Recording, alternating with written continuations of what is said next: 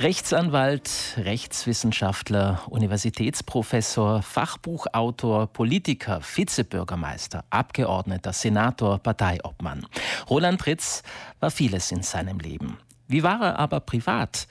Diese bisher noch eher unbekannte Seite zeigt der Film Unter Bäumen, den Rai Südtirol heute Abend im Fernsehen ausstrahlt. Im Anschluss daran spricht meine Kollegin Judith Bertagnoli in Nachgeschaut noch mit den Filmemacherinnen und einem Politikwissenschaftler. Wir von Rai Südtirol, wir vom Frühstücksradio haben jetzt Martha Stocker bei uns. Sie ist Historikerin und auch eine politische Weggefährtin von Roland Ritz. Schönen guten Morgen, Frau Stocker. Einen wunderschönen guten Morgen. Sie haben Roland Ritz Anfang der 90er Jahre als Parteiobmann erlebt, als Sie Vorsitzende des SVP-Ausschusses für Schule, Kultur und Sport waren. Wie sehr hatten Sie politisch mit ihm zu tun? Roland Ritz äh, war ja in allen Gremien der Partei. Ich war auch schon sehr lange in vielen Gremien der Partei. Also insofern habe ich ihn äh, sehr lange in Parteiausschuss, Parteileitung äh, erlebt, aber natürlich sehr intensiv in dieser Phase äh, des Paketabschlusses, äh, wo Obmann Ritz die Agenten dieser Beendigung des Streits und somit sozusagen das Paket in die Vollendung gebracht hat, wo, da habe ich ihn sehr nahe erlebt. Das war im Jahr 1992, äh, in dem unter seiner Obmannschaft die Streitbeilegungserklärung zwischen Österreich und Italien unterzeichnet wurde. Eines seiner großen Verdienste, sagen Sie. Warum? Ja, ich denke, das war ein wirklich, äh, ja, man muss sagen, es ist ein großes Glück, dass bei Beendigung dieses Streits einer Parteiobmann der Südtiroler Volkspartei war und insofern in der wichtigsten Position für diesen Abschluss, der das ganze Paket von Anfang an mit Silvius Maniago mitbegleitet hat, aber mitbegleitet hat auch in der Umsetzung. Und äh, Silvius Maniago war äh, sich bewusst, dass er vielleicht jetzt nicht mehr wirklich die Kraft hat, diesen Abschluss so zu einer Vollendung zu bringen, wie es dann Roland Ritz gelungen ist. Er war tatsächlich imstande, das de facto noch zu garantieren oder garantieren zu lassen, was man immer die internationale Absicherung des Paketes nennt. Und das war sein wirklich ganz, ganz großer Verdienst. Roland Ritz war ja bereits im Vorfeld Mitglied bei allen Kommissionen, in denen es um die Ausarbeitung der Südtirol-Autonomie gegangen ist. Was hat ihn da ausgezeichnet?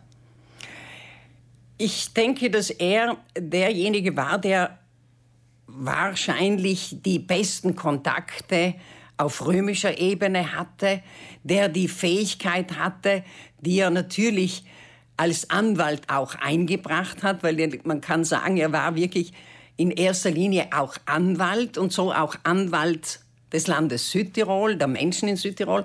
Und äh, dieses Geschick des Anwalts und des diplomatischen Agierens und äh, damit natürlich auch der Kontakt, den er hatte zu vielen bedeutenden Leuten in Rom, das war, denke ich, schon etwas ganz, ganz Wichtiges. Es war auch wichtig dann äh, beim Abschluss, dass er ein so gutes Verhältnis zum Beispiel zu Giulio Andreotti hatte. Das war, äh, denke ich, für diesen Abschluss genauso wichtig wie die Kontakte, die andere und auch er zu Alois Mock hatten. Nun wurde Roland Ritz in den letzten Jahren immer wieder für sein politisches Engagement gewürdigt. Gelegenheit dazu boten sein 90. Geburtstag, sein 95. im vergangenen Jahr und jetzt der Film, den seine Tochter Veronika Ritz gedreht hat. Sie selbst haben den Film bereits gesehen, Frau Stocker. Äh, haben Sie da für sich etwas Neues über Roland Ritz äh, entdeckt? Ja, ich denke, dass äh, vieles aus dem privaten Bereich, das wir durch diesen Film natürlich auch mitbekommen, äh, uns nicht so bewusst war. Also man äh, wusste natürlich das von den sieben Töchtern, aber äh, jetzt also äh, wie äh, das Leben sich bei ihnen abgespielt hat. Und das war ja ganz interessant, hier einige Details auch zu hören. Äh, auf jeden Fall kommt auch aus diesem Film sehr stark heraus, wie sehr er mit seinem Beruf des Anwalts und des Politikers verbunden war, so dass er ja eben sehr oft und sehr häufig auch am Sonntag im Büro war nicht? und äh, wahrscheinlich dann auch Akten der unterschiedlichsten Art studiert hat. Als Parteikollegin und politische Weggefährtin sind Sie ja immer wieder mit Roland Ritz zusammengekommen. Gibt es da vielleicht eine persönliche Anekdote oder Begegnung, die Sie auf immer und ewig mit ihm verbinden? Ja, ich hatte vor ungefähr zwei Jahren, denke ich, äh, war es, äh, da habe ich ihn äh, besucht und da haben wir länger an Ratscher gemacht bei ihm, also in seinem wunderbaren Ambiente, auf, in seinem Haus, in seinem Wohnzimmer. Und da haben wir natürlich über Gott und die Welt und natürlich auch über die Politik geredet. Und das, was ihn am meisten gefreut hat, ist, dass ich mit einem Strauß Nagelan haben wir gesagt. Nagelan. Nelken. Ja, Nelken, aber es, für uns waren es eben die Nagelan. Mhm. Äh, dass ich mit dem gekommen bin, weil es gesagt hat, ja, dass du dich erinnerst, dass wir früher ja nicht Rosen äh, gehabt haben, sondern Nagelan, wenn wir jemanden sozusagen ausgezeichnet haben.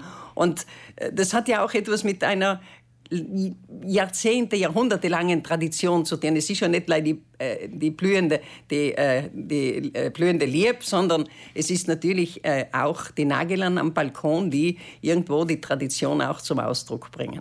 Martha Stocker, vielen Dank für diesen Exkurs. Der Film Unter Bäumen, Roland Ritz, Leben und Wirken zeigt Reis Südtirol heute Abend um 20 nach 8. Im Anschluss daran wird meine Kollegin Judith Bertagnoli dann noch im Studio Interviews führen mit Veronika Ritz, die den Film gedreht hat, mit der Historikerin Adina Guarnieri, die die Bedeutung von Roland Ritz einordnen wird und auch mit dem Politikwissenschaftler Günter Balava, der einen Bogen spannen wird von den starken Politikergestalten von früher bis hin zu den smarten Politikerinnen von heute, die sich im digitalen Zeitalter neuen Herausforderungen stellen müssen.